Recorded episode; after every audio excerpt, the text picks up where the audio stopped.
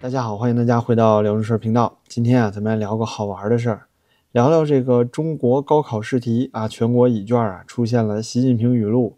这个题目呢，大家可能已经听过了，就是里面节选了习近平的两句话。第一句说呀，吹灭别人的灯，并不会让自己更加光明，但是挡别人的路啊，也不会让自己行得更远。第二句话呢，是一花独放不是春，百花齐放春满园。如果世界上只有一种花朵，那么这种花朵啊，开得再美，那也是单调的。那这道题目啊，其实非常有意思，就是这两句话，如果您直接读下来，我的第一观感啊，就是，嗯，中国的高考命题组里，这绝对是出了反贼了。您说继这个六四中国网民冲塔，刚刚咱们也聊过这个战狼李毅冲塔啊，要求换党、换朝代、换人。现在呢，哎，中国高考题里啊，这儿也有反贼。您看看这两句话，吹灭别人的灯。这是什么意思啊？那你要吹灭谁的灯啊？谁最爱吹灭别人的灯？那不就是伟大的我党吗？那咱们把这句话稍微换一下啊，那你说吹灭纪念六四的蜡烛，吹灭香港维园的烛灯，你会不会照得我党未来更加光明呢？第二句啊就更逗了，这个一花独放不是春，百花齐放春满园，这句话其实非常反动。如果按照我们中国的国情啊，这句话得改成。一花独放才是春，百花不放显一尊呐，对不对？那咱们国家怎么能有百花齐放呢？什么意思啊？你不要两个维护，两个确立了吗？你不要入脑、入心、入魂了吗？咱们国家别说是有多个执政党了，就多一个一尊那也不行啊，对吧？多一个一尊，那也就不是一尊了。您就放眼看这整个世界啊，就什么国家最喜欢这个一花独放呢？那不就是独裁专制的国家吗？要我说啊，以后要有人想去这个四通桥上拉横幅，或者你想去什么桥上拉横幅，您就直接把一尊这句圣训写上去就行了。你就说啊，一花独放不是春，百花齐放春满园。如果世界上只有一种花朵，如果咱们中国呀只有这么一尊，那你说即使这个一尊它再牛逼，那也是单调的，是不是？但是呢啊，很可笑，这就是一尊嘴里啊自己说出来的话。说实在的，这两句话其实也根本不算是。所谓习语录，因为这都是有出处的。你像第一句话呢，吹灭别人的灯啊，这句话呀，不管是中国古代的易经里，还是在圣经里，都有过类似说法的谚语，这没有什么稀奇的，不是他自己的话。第二句话呢，就更有意思了，这直接哎就是摘抄自啊《增广贤文》里面的古语，最多也就是咱们啊西一尊啊引用了一下，这根本就算不得是习语录。但是呢，你架不住这个高考命题组来吹捧是吧？来跪舔。他们说啊，这两句话都是来自习总书记的讲话，而且啊，是一尊本人用如此生动形象的语言描述出了普遍的真理啊。所以您第一眼看这说法是不是有点不要脸？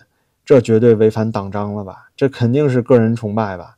而且呢，还说习一尊引用的这两句话啊是他自己的，又说他说的怎么生动形象啊？还说描述的是普遍真理。不过要说是不是真理啊，那还真是。咱们刚才也聊了。这两句话就是真理，但是呢，你放在中国那就不好使了，没用。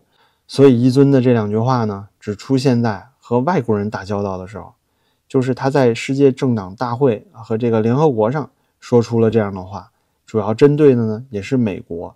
所以说今年的高考学子啊，如果针对这个作文题目，你第一个要反映的，如果是咱们刚才那些想法，那你肯定完犊子了。你真正要想的是啊，是美国人阻挡了我们的路，吹了我们的灯，是美国人想要一花独放。不过说回来，如果说您真的是在这个考卷上洋洋洒洒的先夸一尊，然后说啊是美帝国主义要吹灯拔蜡啊，限制咱们中国的发展，那我想这种说法的话，应该得多少分呢？这就是很有意思的问题了，因为这不免让大家想到。曾经在文革时期，有这么一个白卷先生，叫张铁生。那张铁生呢，当初啊也是稍微学了一点东西，但是因为他主要是个农民，在生产队工作，报的这个专业也是兽医。但是结果呢，因为他学识不足嘛，所以说实际考出来的分数啊就非常低，好像当时数学只有三十八分，语文啊只有个位数。尤其是拿拿到这个作文题目的时候，他说他当时呢就写下了“毛主席万岁”，反正差不多就这个意思吧。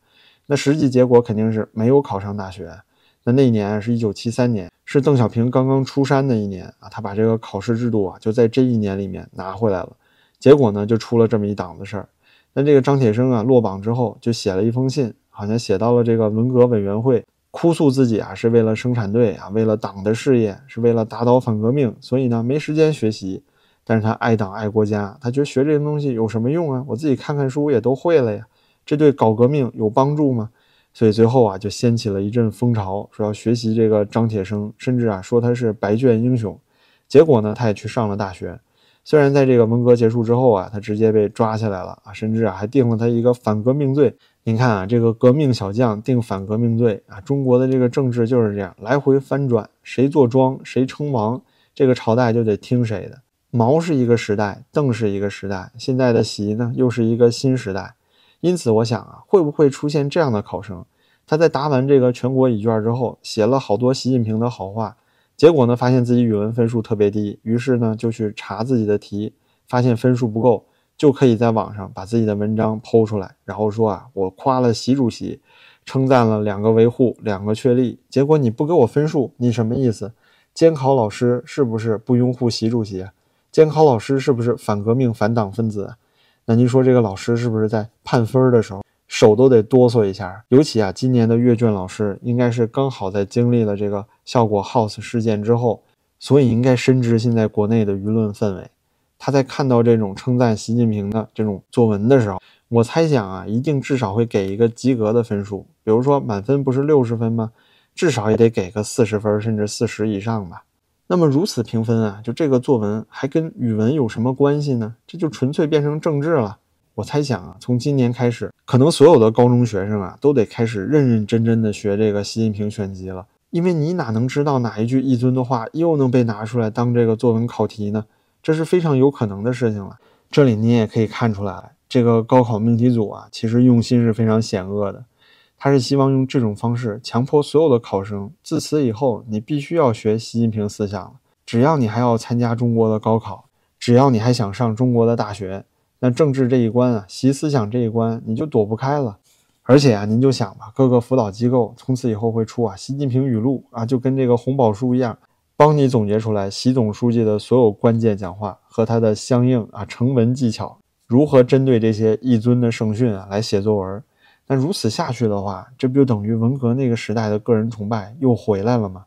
那我们大家呀，老是说文革，天天说现在中国是新文革。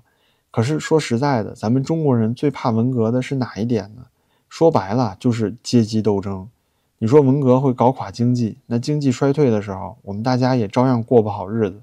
但是最可怕的阶级斗争啊，意味着你可能会经历那种家人去举报家人，学生去举报老师啊，丈夫要举报妻子，这样的生活啊，所有的人之间都失去了信任。每个人之间呢，必须要先以习近平语录来打招呼。因为你根本不知道对方是什么政治倾向，甚至啊，对方和你说了志同道合的话之后，你都非常担心他会不会要套你的话，然后呢，把你的这些声音、把你的视频片段录下来发到网上，说你反党反革命。就算这个反党反革命的风潮刮不起来，那现在至少有抓牧羊犬、抓这个西方敌对势力这个风潮啊。甚至政府不是也在鼓励大家把身边崇洋媚外的人给找出来吗？您想想啊，今年年初的时候，公务员开始。要求录用之前查他的微信聊天记录，查他的朋友圈，要注意收集啊身边的人有没有一些错误言论。我们现在真的可以越来越深刻地感受到类似文革的那种紧张氛围了。而且咱们再说回到今年的这个高考考题，像是我节目开篇的时候开玩笑啊，说这是里面反贼选出来的两句话，因为毕竟这两句话你要放在中国的语境里，那就是妥妥的要造反了。但是这两句话能被选出来啊，相信是经过了命题组的深思熟虑的。他们想要看到的这种说法，想要针对的是谁呢？不就是美国吗？不就是针对的是西方吗？那利用高考这种啊，全民都需要参与，所有的年轻人、所有的孩子们、学生都要参与的方式，来给他们灌输啊对西方自由民主思想的一种敌对的概念，这无异于啊是激化阶级矛盾。那我这里的阶级矛盾呢，其实就是指的两种不同思维和观念的人。以往啊，在文革的时候是有反革命左派、右派，但现在呢，就变成了小粉红和自由民主派。那这两派之间啊，现在还在混战。但是我们可以看到，在舆论上面，崇尚自由、崇尚民主的人已经越来越没有发言的空间了。像是我们刚刚经历过的这个效果 House 侮辱军人的这个事件，就是非常典型的例子。再加上从二十大以来，从习近平所有的讲话里，您应该也能感觉得到，现在他的重点并不是放在经济上，而一直是在安全两字。但安全并不是针对中国的安全，其实主要是针对啊自身政权的安全。那么经济如果发展的顺畅，那倒还好。可是现在是经济下行的周期。说实在的，哪一个国家经济都有周期，世界的经济也有周期。但是像中国这种政治制度啊，在经历经济上升期的时候，因为经济发展，你拥有这个合法性。可是当经济下行，老百姓都受苦的时候，很多人就会想：你一尊还那么伟大吗？你这满园的唯一一朵花还那么香吗？群众啊就会产生怀疑。怎么样去消灭这种怀疑呢？就是要去创造这种对立，在对立之下呢，要给这些拥护他的、坚定捍卫习思想的人一定的甜头，就能够去打压那些勇敢的、能够说出不同意见的人。在经历几次打压之后呢，渐渐的，大多数持不同意见者都会变成沉默的人。这也就是他想要达到的那种社会了。也许啊，这一次新文革并不会达到之前文革那样的高度去武斗啊，发生大规模的饥荒啊，但是啊，我相信一定会有一些不同寻常的事情发生，而那绝对不是我们每一个中国人都想要看到的。很抱歉啊，最后说这个高考命题的时候，原本是一个很搞笑的话题，说的还是有些沉重的。毕竟呢，看到现在中国的这个形势，让人感觉非常不安啊。我也希望频道里的朋友们啊，都能以这件事情为一个信号，我们就可以去关注事态之后的发展，会不会在今年的高考出现像张铁生那样的人？如果真的是那样啊，那这场文革啊，相信就不可避免的到来了。那么之前的效果 House 事件，也许就真的是曾经的五幺六事件了。那好吧，今天呢就跟大家聊到这里，非常感谢您的陪伴，您的支持啊对我也非常重要，感谢您的点赞、订阅和评论。咱们就下期再见了，大家多保重啊！